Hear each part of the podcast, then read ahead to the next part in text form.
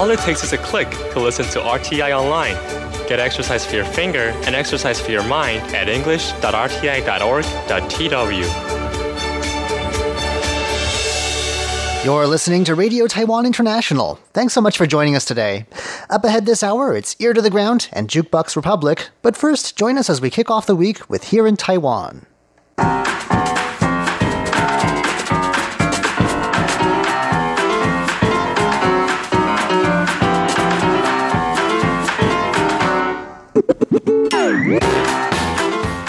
And welcome to Here in Taiwan. Today is Monday, August 19th. I'm John Van Trieste, and joining me here in the studio today, we've got Leslie Liao. Hello, everybody. And Shirley Lin. Hi, John. Coming up next, the Mid Autumn Festival is coming up, and that means one thing mooncake season. In just a moment, we'll be hearing why this year some people are ordering mooncakes made behind bars. Then we'll be taking a look at Taiwan's urban plastic problem, and Shirley will be reviewing some of Taiwan's famous Michelin starred night market foods. All that coming up next. Please stick around.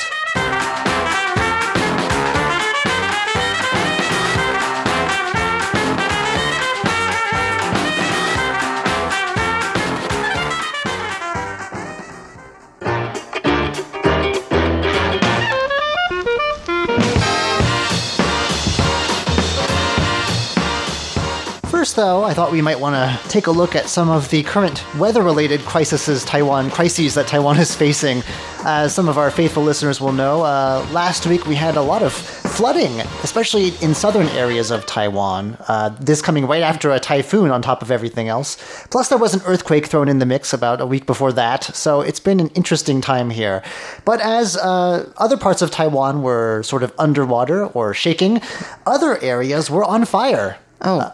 Um, we're talking about Green Island, which is a popular vacation spot off the southeast coast of Taiwan, also a former uh, political prisoner place, uh, but now popular among divers. And this past week, uh, 28 hectares of forest land on the island, keep in mind this is not a very big island, were really heavily damaged. And in fact, it turned out that the island only seems to have had one functioning fire truck at the time. Um, normally they had two. The bigger one broke down No.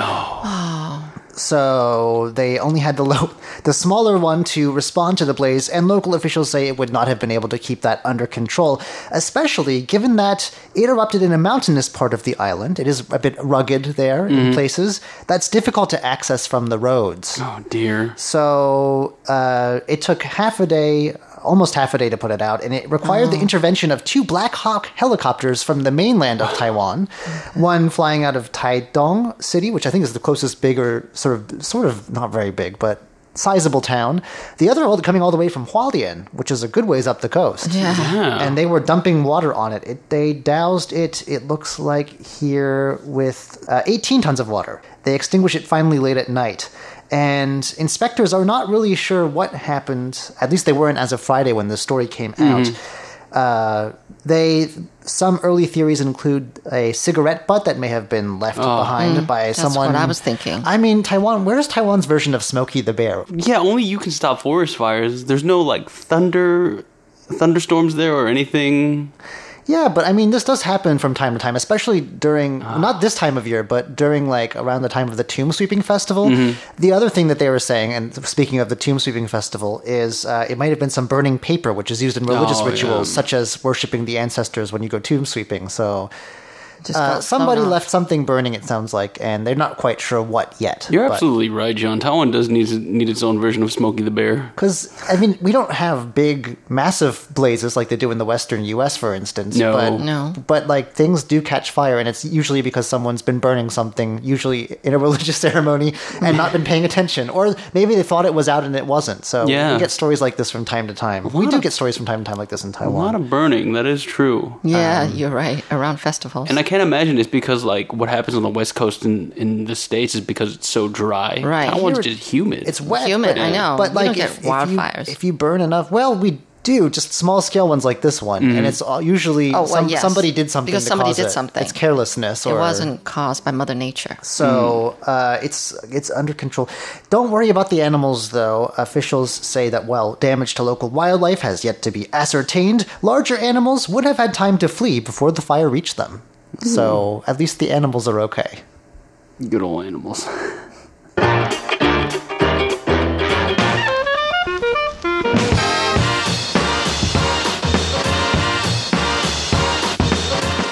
When you think of the Mid Autumn Festival, besides barbecues, one of the first things Taiwanese people may think of is the mooncake, mm. a treat that becomes especially popular this time of year. Uh, for those who haven't tried them, well, do so at your own risk. They're quite filling, to put it mildly. Yeah. Uh, Very maybe- high in calories. Maybe if you're on a diet, skip it. Um, It's like a bomb. If you, it's like in your is. calorie. it's it's really not good for you at all.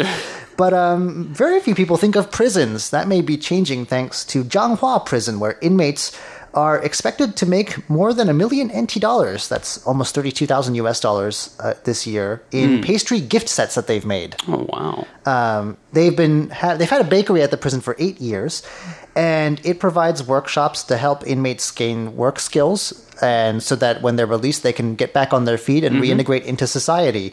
And uh, they're so popular that you've got to book them in a month in advance at this Wow. point. So they've gained quite a bit of. Wow. I don't know if that they're known all across Taiwan. Maybe it's a local thing. This is the first but- I'm hearing about it. yeah, my, me too.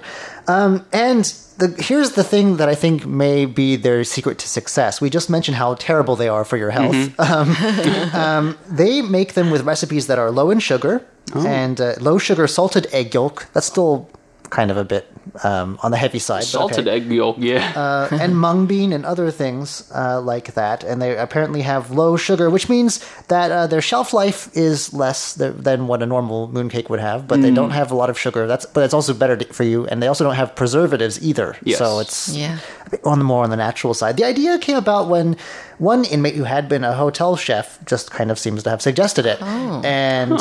Uh, at first, it was just inmates' relatives who were calling and asking if they could buy some of the mooncakes that they make at the there, and word of mouth kind of spread it. and very now, fast. two years ago, they'd allowed they finally allowed the bakery to sell to the public at large, not just their relatives. And uh, this year, so far, uh, there have already been more than a thousand orders for gift sets. So I don't think any of our chances of getting our hands on one are very good. Um, yeah, they have ten student bakers, just ten of them, um, and but they're very busy. They make anywhere between 2,000 and 2,500 of these little pastries every day, and um, I mean, it's been growing. Uh, they made 970,000 NT dollars back in 2017. Last year, they passed the million dollar mark. So Great for it's them. growing very quickly. Um, And the money goes to. Well, they don't. That's, that's my don't question. I, probably the prison. but um, the original recipes that they started out with are pretty successful. But they're trying to like because the mooncake market is so tight. I mean, everyone sells sort of the same three or four varieties. Yeah. they're trying to be inventive. What do they have? So they're using things like this doesn't sound actually very good in English, but in Chinese it sounds a lot better. Red red yeast. I think it's like hongqu, maybe. Hong. Hongshu, yeah. Hongshu, okay. Uh, rice and sesame. That actually sounds good in Yes. Chinese. That's- in English, yeast sounds kind of gross, but Is that savory or is that sweet? Because that sounds like it can go either way. also yam and bamboo charcoal. Two other. Bamboo Bamboo. charcoal. That's a new thing to me. So Does yeah, black um, the, the the prison seems to be happy about this. They say that it gives the inmates confidence Mm-hmm. as they prepare to re-enter society. Um, apparently, this isn't the first product that the prison has made famous. I mean, seasonal festive product. Really? Yeah, I was thinking since they had the bakery since what eight No, years no, ago. no, no, no. It seems that they've had a longer tradition of making lanterns. Oh, totally different. Um, wow. But pastries have become immensely popular as well. So I mean, at least they're like gaining real life skills of some you know craftsmanship. I wonder who craftsmanship. the and, warden at. Uh, he's a very creative warden, prison warden, I must say. yeah, very good idea. well, they're saying that not everyone can be a baker at this prison. Mm-hmm. Um, they have to, of course, have a physical exam. I guess maybe a drug test. Mm. Uh, also, they have they can't have committed any violations within the prison within the previous year either. So they have to be you know on good behavior.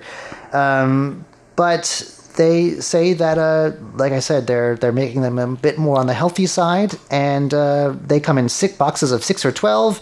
They are priced pretty reasonably, between 150 and 280 NT dollars. That's really cheap. But you've got to order them before September 6th, and I'm guessing by the more thousand gift sets they've got on order already, we're probably, like I said, not gonna get our hands on any this year. Yeah. But, uh, it sounds like a, a good program for you know getting people readjusted and ready for when they leave. Next year, you guys. Next year.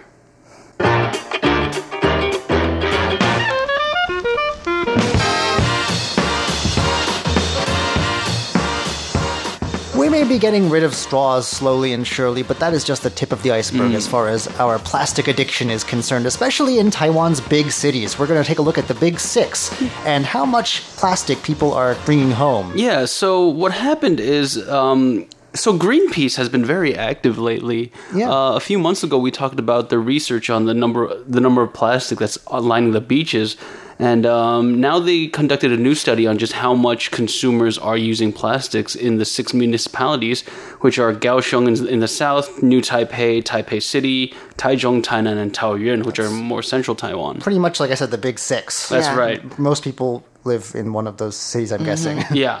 So what happened was they found out the the, the research found out that um, every week families in these special municipalities take home more than 220 million pieces of plastic from 10 major retailers. Now, when I say pieces of plastic, they mean like you know uh, saran wrap or the, the little uh, plastic trays. Your fruits might come in, um, plastic bags, anything to between there and beyond. And what how they conducted this study was that 91 volunteers from 36 families, so it goes to about six in each city. They participated in a week long study, and uh, they added variables according to the size of the families because the families uh, varied between one and three people. Now, what happened is these families, every time they went out to uh, buy groceries, they were asked to take photographs of what they bought. And they upload it to Greenpeace and they kind of count. Also includes the packaging. It also includes the packaging. Oh. Yeah.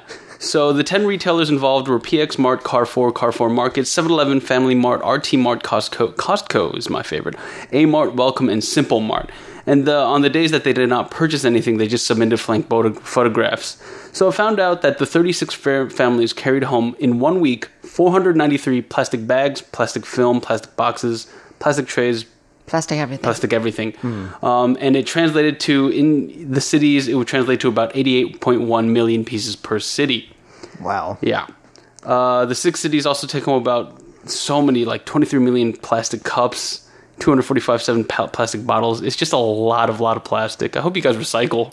I do. I do. Uh, yeah, I, I do. But all the retailers you named are basically where I shop. Yeah. So I mean, that's those are all the big names, right? Yeah, and like it's it's kind of sad, and disheartening because when you go out to grocery buy groceries, like you have to take the plastic with you. It's not like they can have it out there without the plastic. I have to like confess that I much prefer plastic wrapped fruit just because the idea of how many pairs of hands have been on this. It Yeah. just it's uh, just uh, ugh, I don't yeah, like it. yeah.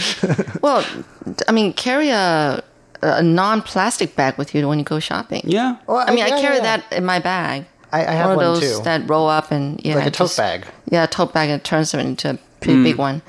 But um, But I mean, if you're stuffing it with things that are have like plastic Yeah, packaging, that doesn't really help that much. no. I mean, this comes off of the. I had two mangoes for breakfast, and they did have like plastic wrap in the plastic tray. So that's like I'm contributing two pieces of plastic just by today. I'm, I'm thinking I did maybe like four already.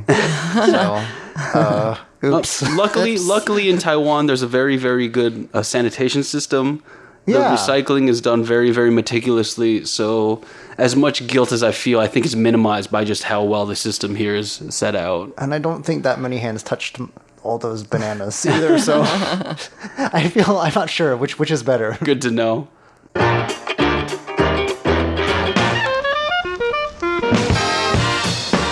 You heard that right. Some of Taiwan's famous night market fare is Michelin starred. Yes, this is according to, I think this is an editorial in the China Post, and um, just last week. And I really like the title. It says Taiwan knows food. And then it says a guide to Taipei's Michelin worthy night markets. We really know food, don't And we? that's only Taipei, do. though. I, I have Yeah, to say, this is go- only in Taipei. If you go down south, oh boy, do Oh, they boy. really know Oh, food. They really know food. They food. party. That's what Yeah. they do. They it's a different level. Anyway, we're sticking to Taipei for now. So, um, first of all, this uh, study came from you know uh, the fact that they uh, how they come with the list. Um, it's uh, t- um, basically it's the Bib Gourmand distinction, an honor that signifies good quality, good value cooking for eateries offering a three course meal not exceeding forty U.S. dollars. Right. Okay, so that's this the is, condition. This is, but this is a, a- an award that is a, it's, I mean it's not like a Michelin star, but it's affiliated with Michelin Guide. The Michelin Right. Guide, is that right? Right. They're very good about value. I think this is what they're it's trying. the idea is that it, you should be able to have good food without breaking the bank. Yes. Right, right. So anyway, um, so here's the list of 24 stalls from various Taipei night market, but including 15 shops that are appearing on the guide for the very first time. I don't know which ones they are though. Okay, well, here's one um, talking about uh, the Raohe Street Market. Oh, I love that place. Yeah, night market. Um, there's the beef noodles and beef entrails soup. Fun. In fun, Raohe fun. Night Market? Yeah. I've oh, never- oh, oh, well, now you're gonna go look for that one then. No, I do. Yeah, so we're talking about beef noodles where it's just noodles and then chunks of beef and then some vegetables in this beef stock. But everybody comes with all their own version of soup and beef, you know, how it's braised and all that. But beef entrail soup can be good. I think I John, know- have you ever I tried think- that? I think I know the place you're talking about. I Oh, think I may have been there once. Yeah. Yeah, you know, if it's made well, it's good. When I go to Entrails. Raohe Night Market, I usually get the the- medicinal soup. Oh, here's the other one I was Oh. talking about. Uh-oh. It's the medicinal herbal soup Guessed it. uh, with pork ribs. Oh, yum. But They I give remember you pork ribs or lamb is also a very Oh, good alternative. lamb. Yeah, you're right. Yeah, you're right.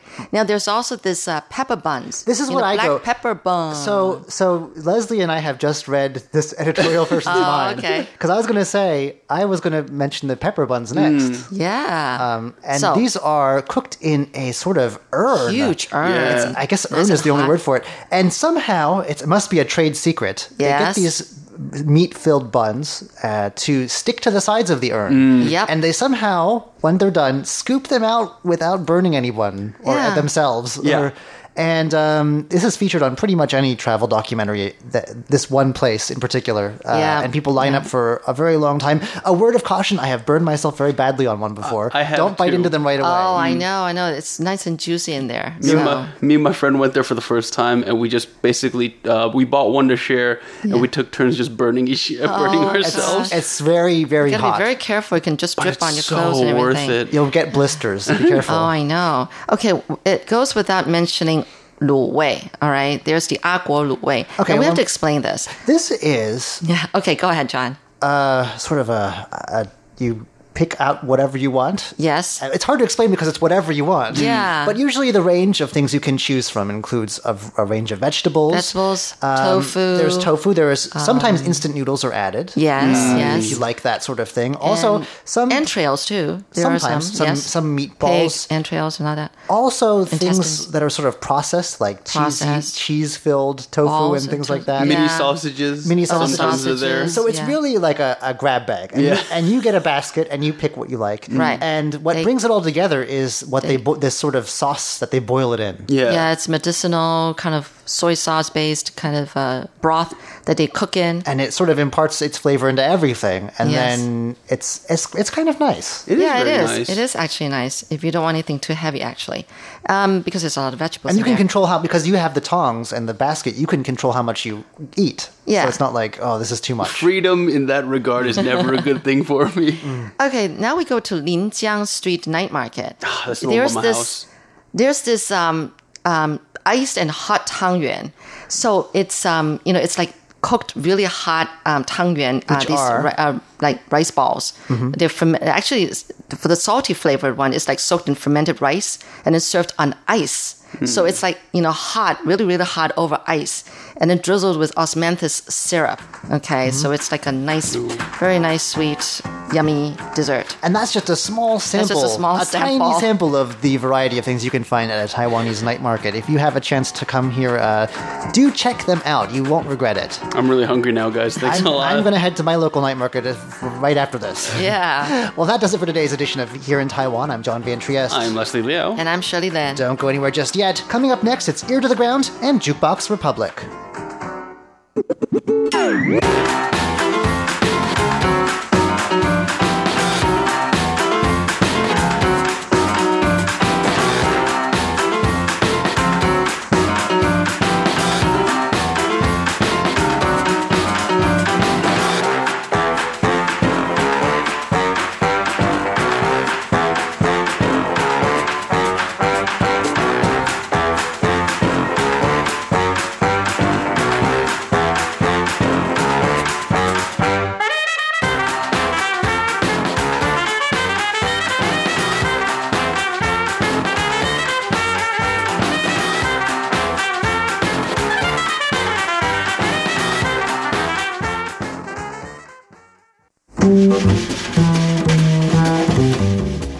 There's nothing like a big puppet to bring out children of all ages. And when I say big, I mean as tall as a building.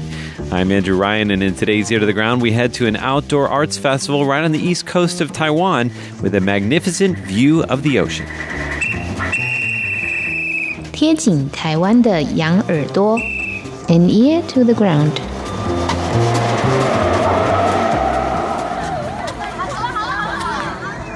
It's just after 5 p.m. on a beautiful summer evening. I'm sitting on a grassy knoll overlooking the Pacific. In a couple of hours, the moon will rise above the horizon directly in front of us, creating an effect called Yue Guang Hai, or a long strip of reflected moon in the inky waters before us. A sizable crowd has gathered on blankets for the Taiwan East Coast Land Arts Festival. Three bands will take the stage in succession beginning at 6, with the ocean as their backdrop. But for now, the crowd is focused on two massive puppets which are strolling towards us, their lanky arms swinging as they walk. Uh, Daniel Poidomani The announcer explains that the puppets are the handiwork of a visiting Australian artist called Daniel Poidomani. He was in town for the entire month of June working with a local band from the Amis tribe called Gakeng. Two of the band members are actually wearing the puppet costumes now.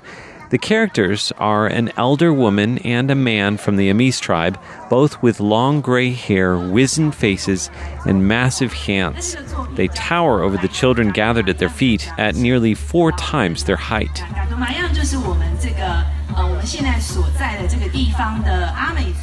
The project is called Elders from Gatumayan the announcer explains that Katumayan is the ancient Amis tribe name of the place where we are right now. It means place with a lot of bears. Back in the day, this would have been the stomping grounds of the Formosan black bear. The artist built the puppets, while the Gakung band helped deck them out in the local clothing. The man in the Amis tribe's iconic bright blue shirt and colorful striped chaps, the woman in a gray tunic and a black, green, and red skirt. The announcer says that every time the puppets make an appearance, the children in the crowd follow them around. It's okay to come up and take a photo with them, she says. You can shake their big hands or dance with them, and that's exactly what they do. In fact, that's the whole point of the art the interaction. But I notice it's not just the kids who are walking around with the puppets, it's the adults too. One of the kids takes the grandpa puppet by his massive wrinkled hand, which is bigger than she is, and she leads him around.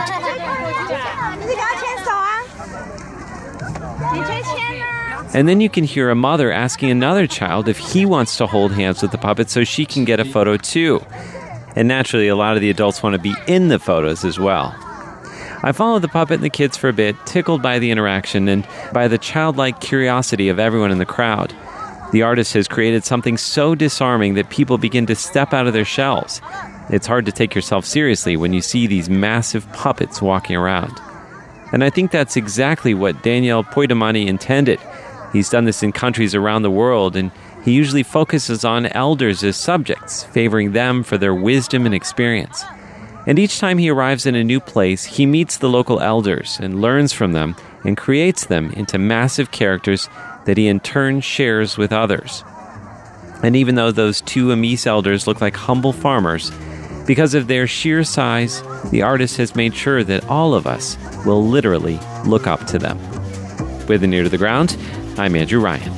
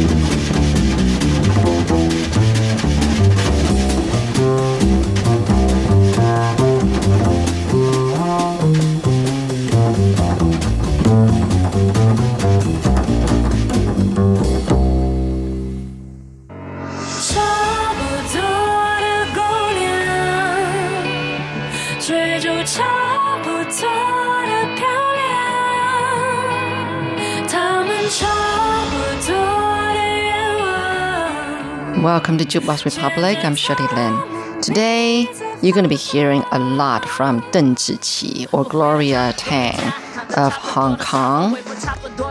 This song here is called 差不多姑娘, which translates into Miss Similar.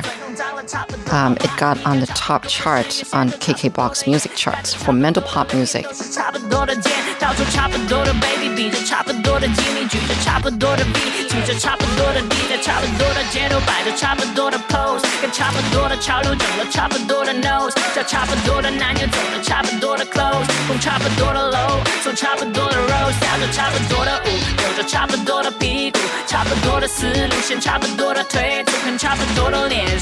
差不多的路，女孩差不多的路，都差不多走。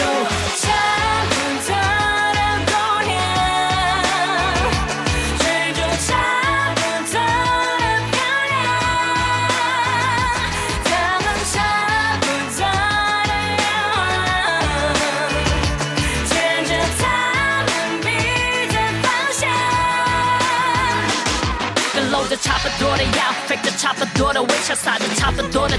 关系差不多的，差不多的大腿，语气差不多的骚，靠差不多的房本，买了差不多的包，都撑着差不多的家，所以讲话差不多的家，差不多的思想，都有着差不多狭窄审美观，差不多的谈差不多，的脏味差不多，的闪光差不多的盲，喝差不多的红酒，啃着差不多的肉，和差不多的金融，演着差不多的 show，有差不多的秀，秀着差不多的瘦，身边差不多的迷友都是差不多的 low，差不多的优越感写在差不多的脸上，差不多的机场，走差不多红的地毯，差不多的妆，差不多的浪，裙子差不多的短，家里差不多的脏，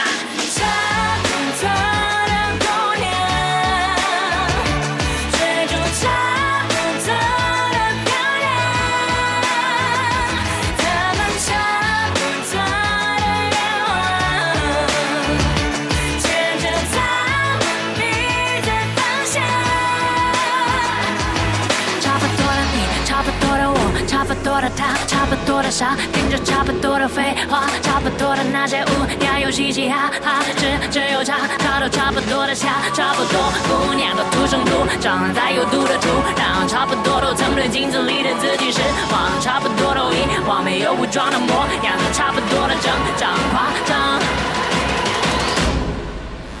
现在各位姑娘，这里我也分享，曾经的我的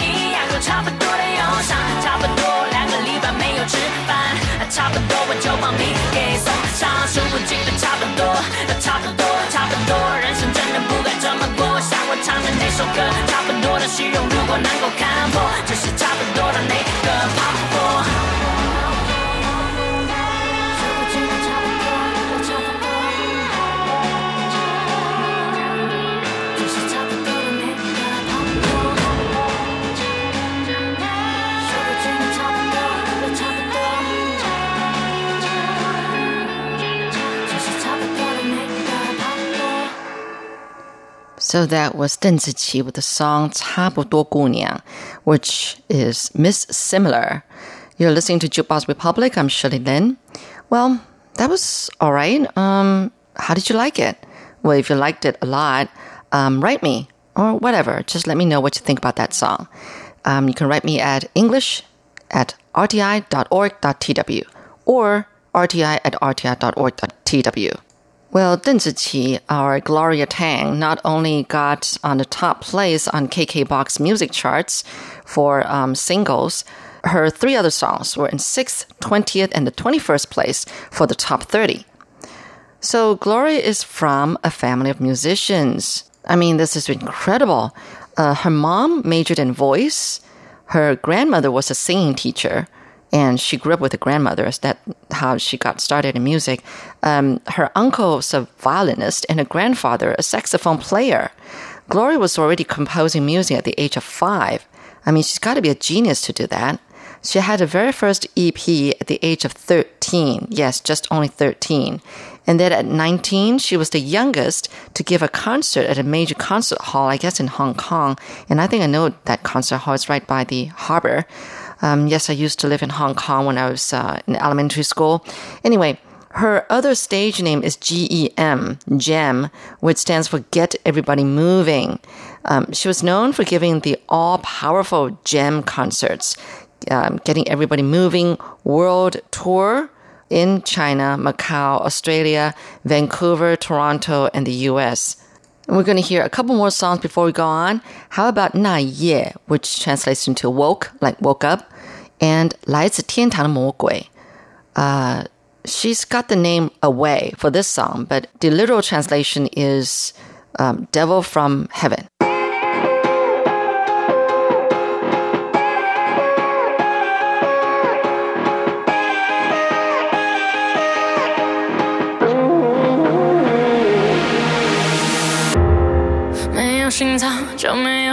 Mm -hmm. 不抱着希望，就不会失望。风中的全部渴望飞翔，不得到声望，再不得安详。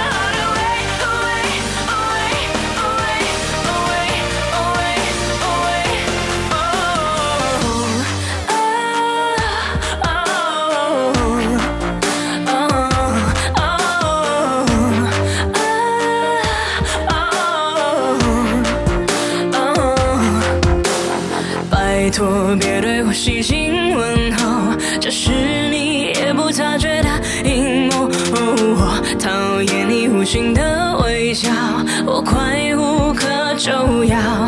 你想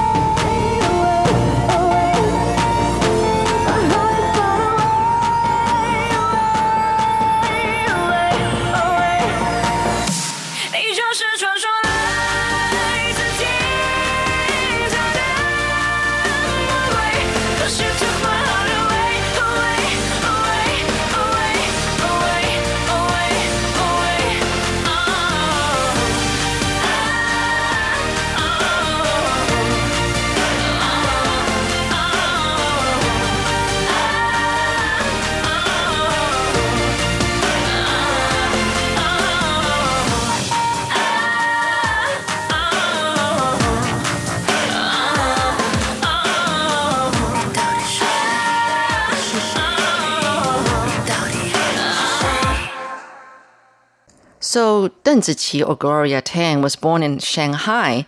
She moved to Hong Kong with her family when she was only four years old. She began singing professionally at 16 and got a Newcomers Award in Hong Kong that year, I think. In 2012, she became a singer with the highest sales volume on Hong Kong's IFPI. She was like the youngest to have been nominated at the 2013 Taiwan's Golden Melody Awards Best Mandarin Female Vocalist, and she was only 21 at the time. And then in 2014, she attended a popular singing talent show in China. So then she became like a hot, hot celebrity there. Uh, before she turned 25, she already held like 100 live concerts. For a whole year, she was like the most favorite um, Asian artist on Kids' Choice Awards. And in 2014, she was in 91st place on Forbes China Celebrity 100.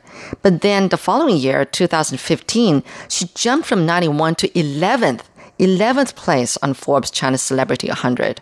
She was the only Asian with the most potential in music under 30 years old on 30 under 30 of Forbes 2016, if you know what I mean. I'll say one song here before I continue. Here's 倒数, Final Countdown.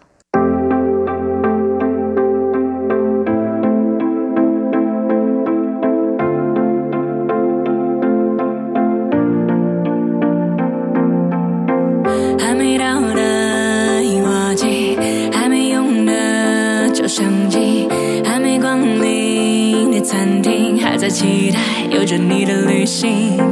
等待日落的巴黎，铁塔之下牵着你，等待说着我愿意，等待未来，你的身边有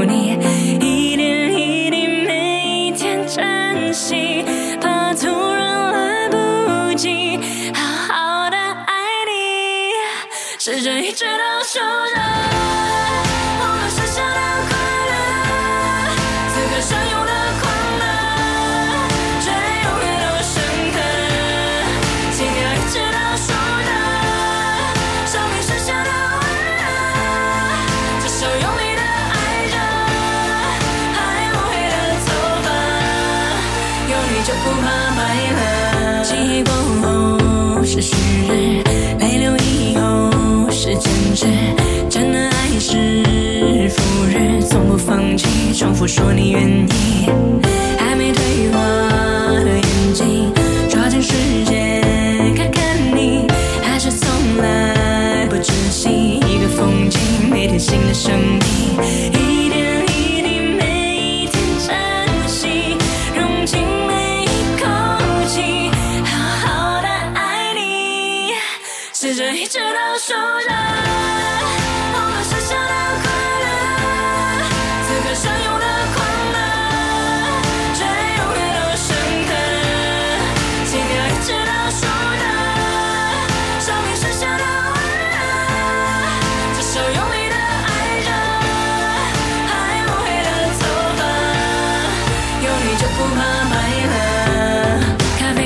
就算了，晚餐再不吃就冷了。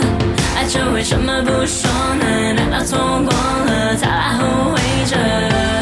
沉默会实现就行了，这戏没看过就会了。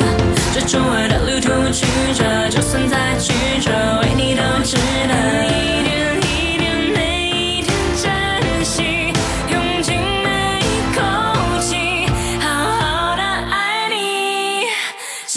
shut out show loud.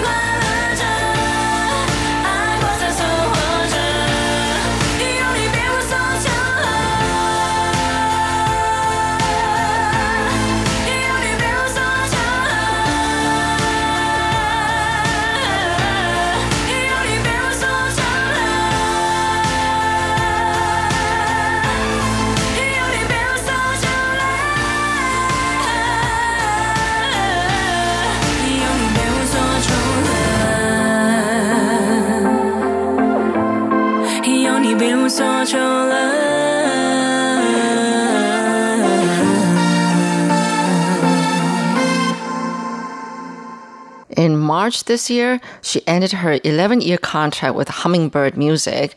And um, then in April, just this April, she announced the birth of her own music company, her very own. Her fans are just exhilarated. They were like really excited for her. Anyway, she's great singer, very talented, tiny little woman, and she's got quite some talent in you know writing music. I remember one time she was a judge for uh, a band's song and dance, and she just didn't like the song, and she said, "Let me write it over," and she did. And then she even they of course you know um, choreographed a totally different dance, but then they were very very well received by the audience with that new. Um, composition from Deng. I don't even know how much time she spent, but that's how talented she is.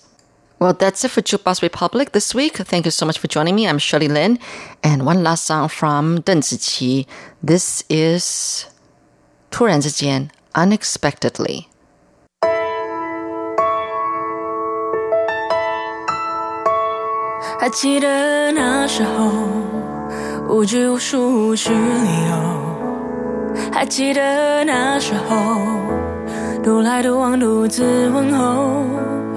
我一直很享受，寂寞是属于我的自由。习惯了一个人走，习惯了不用回头。突然你像流星划过黑夜，摇晃我的视线，划破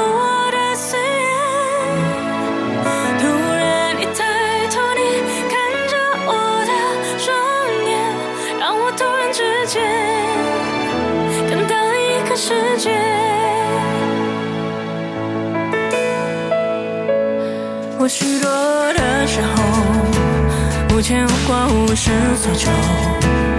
我许多的时候，随心随意随处漂流。我有些不能够想象每天醒来以后，除了阳光的温柔，还有另一个枕头。